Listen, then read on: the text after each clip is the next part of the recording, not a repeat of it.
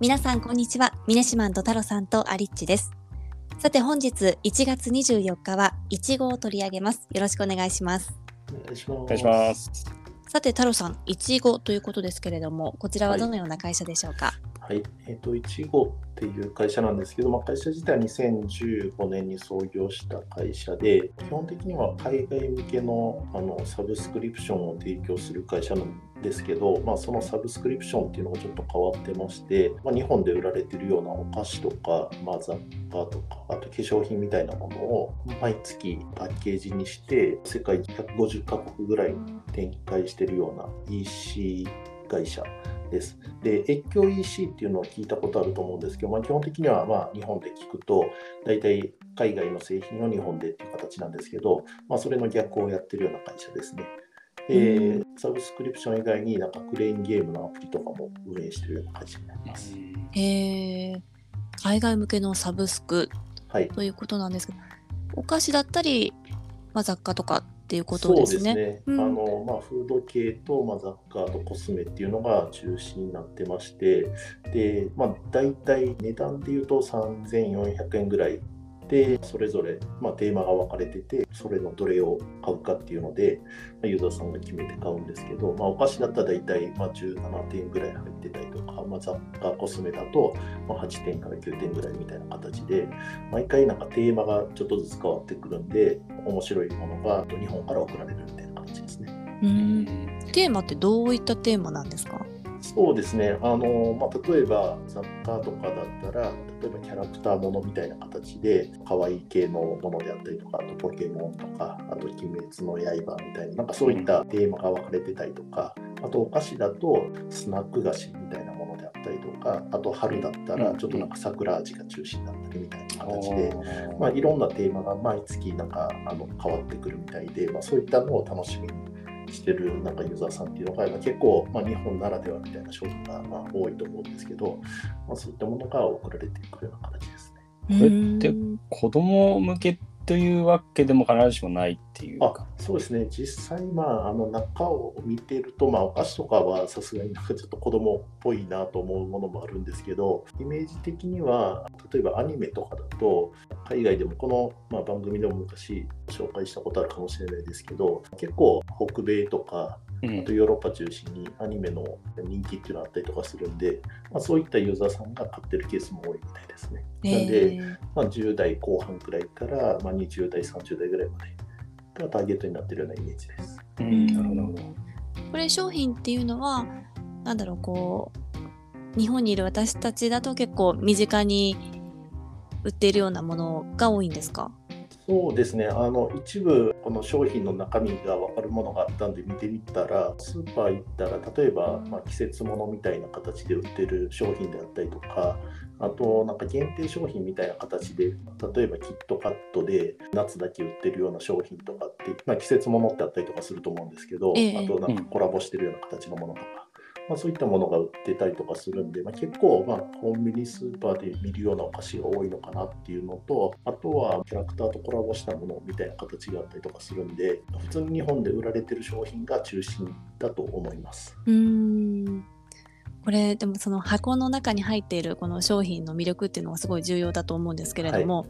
この内容っていうのはどのようにして決まっていくんですか？はい、先ほど、まあ、軽くお話ししたテーマが決まってるっていうところで、なんかバイヤーチームが1ヶ月ぐらいかけて、まあ、その商品の選定っていうのをいろいろするみたいで、で実際にその海外の海外の人がバイヤーをやってるケースが多いらしいんですけど、あそうなんか。なんかそういう人たちが実際自分の国の観点から見たときに面白いものっていうところで選んでるんで、日本的なものであったりとか、海外受けしそうなものっていうのをコンセプトを作って、まあ、そこからある程度希少性があるようなものっていうのをなんか社内基準で決めてるらしくて、まあ、そういったものを選んでパッケージを作ってる形ですね。実際、まあ、自分も海外行った時に結構その現地で売ってるものってやっぱりスーパーとかで見ると面白かったりとかするんで、え買う経験があったりとかするんですけど多分それの逆バージョンかなと思ってましてうん。海外旅行行った時に現地のスーパー行って売れてるものっていうのの、まあ、逆バージョンを外人目線で見てそれをパッケージ化してるっていう説明をされてました。へえ。これ基本的には市販のものを、まあ、入れてると思うんですけど、はい、中にはあえてそのキャラクターものとコラボさせるみたいな、はい一歩踏み込んだ企画みたいのはやってたりとかするんですかね。そうですね、実際、メーカー側もある程度そのうん単なる定番商品だけをこの会社と一緒に選んで入れてるっていうのではなくて海外のマーケットリサーチをするっていう前提もあって一緒になんか新商品を作り出したりとかうんあとは本来だったら日本では売らない商品なんだけど日本のお菓子とコラボさせるような形で、えっと、提供してるっていうのも、はい、事例としてはあるみたいですね。なるほどうーんでは具体的にはどんな商品があるんでしょうか？はい。まあ、先ほど商品の中身が、まあ、一部見れたっていうところでええ。あの見てみたところ分かりやすいところで言うとキットカットの桜味みたいなのが、まあ、春先に入ってたりとかあとはこれ定番商品だと思うんですけどうまい棒のコーンポタージュ味とか。うん。あとファンタのなんか沖縄シークワーサー味とかっていうのが、まあ、あったりとかするんですけど、ええ。それとは全く別のところでチキンラーメンの鬼滅の刃パッケージとか一蘭のカップラーメンみたいな、まあ、ちょっと。海外の方が日本に来たら、まあ、一蘭のラーメンとか結構人気だったりとかすると思うんですけど、まあ、そういったのも、はい、入ってるみたいですね。うーん。やっぱりじゃあこう大手のメーカーのものが多いっていう感じなんですかね。そうですね、まあ、基本的には大手さんが多いんですけど、ただ、例えば、あのちょっと違ったあのパッケージみたいなのを用意してて、何かっていうと、例えば和菓子みたいな箱があるんですけど、ええそれに関しては、例えば神奈川県の和菓子を集めた箱みたいな形で、神奈川県で展開されてる地元じゃ有名なお菓子っていうのを、例えば10種類ぐらい集めて、それを箱にして届けるとかっていうのもやってるみたいです。うーん。面白いですね。そうですね、結構ご当地ものとかもあったりとかするんで、日本人がまあ地方に旅行行ってみるようなものっていうのも、はい、中にはあるみたいです。うん。なんかねそういうあまりまあ大きくない、まあ、お店とかはいがこう、ね、世界で、まあ、試すっていう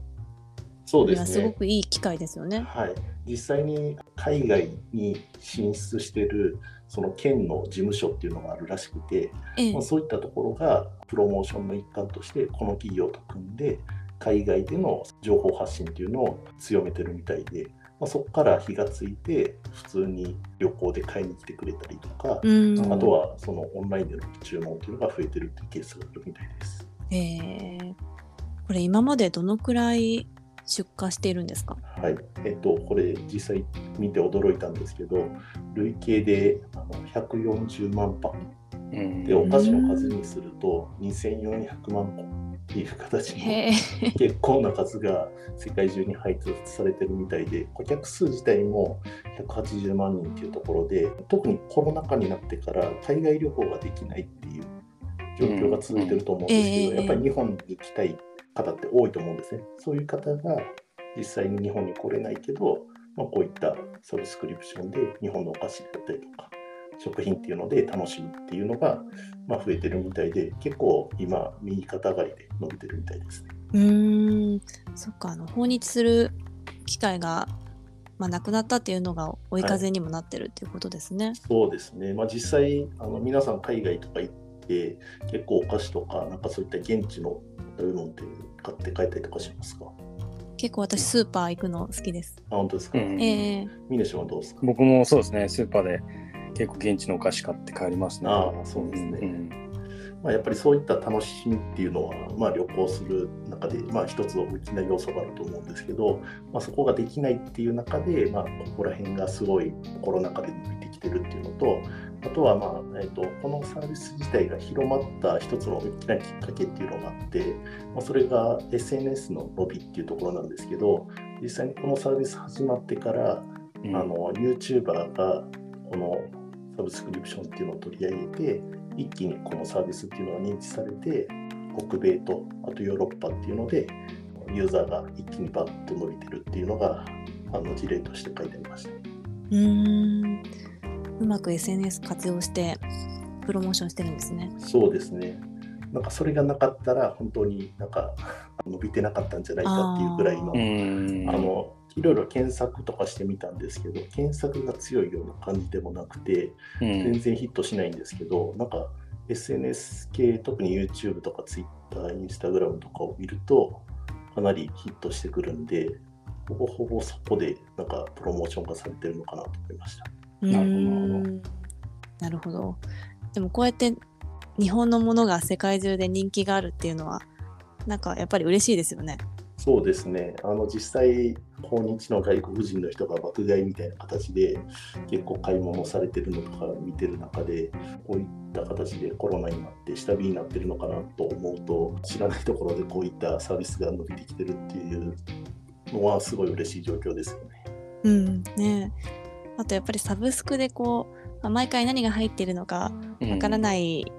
ものが届いて、今までね知らなかったものを知れるっていうのもいいんでしょうね。そうですね、まあ、実際あの、自分もちょっとこういうのがあるんだったら、本当に使ってみたいなと思うぐらい、うんまあ、日本のものだとちょっとさすがにどっかで変えてしまうなっていうものが多かったんですけど、まあ海外のものとか結構あの、まあ、うん好きで買ったりとかするんで、まあ、こういうサービスがあるのはすごいいいなと思いました。さあ今日はイチゴを取り上げました。明日はイルマキアージュです。明日も聞いていただけたら嬉しいです。それではまた明日。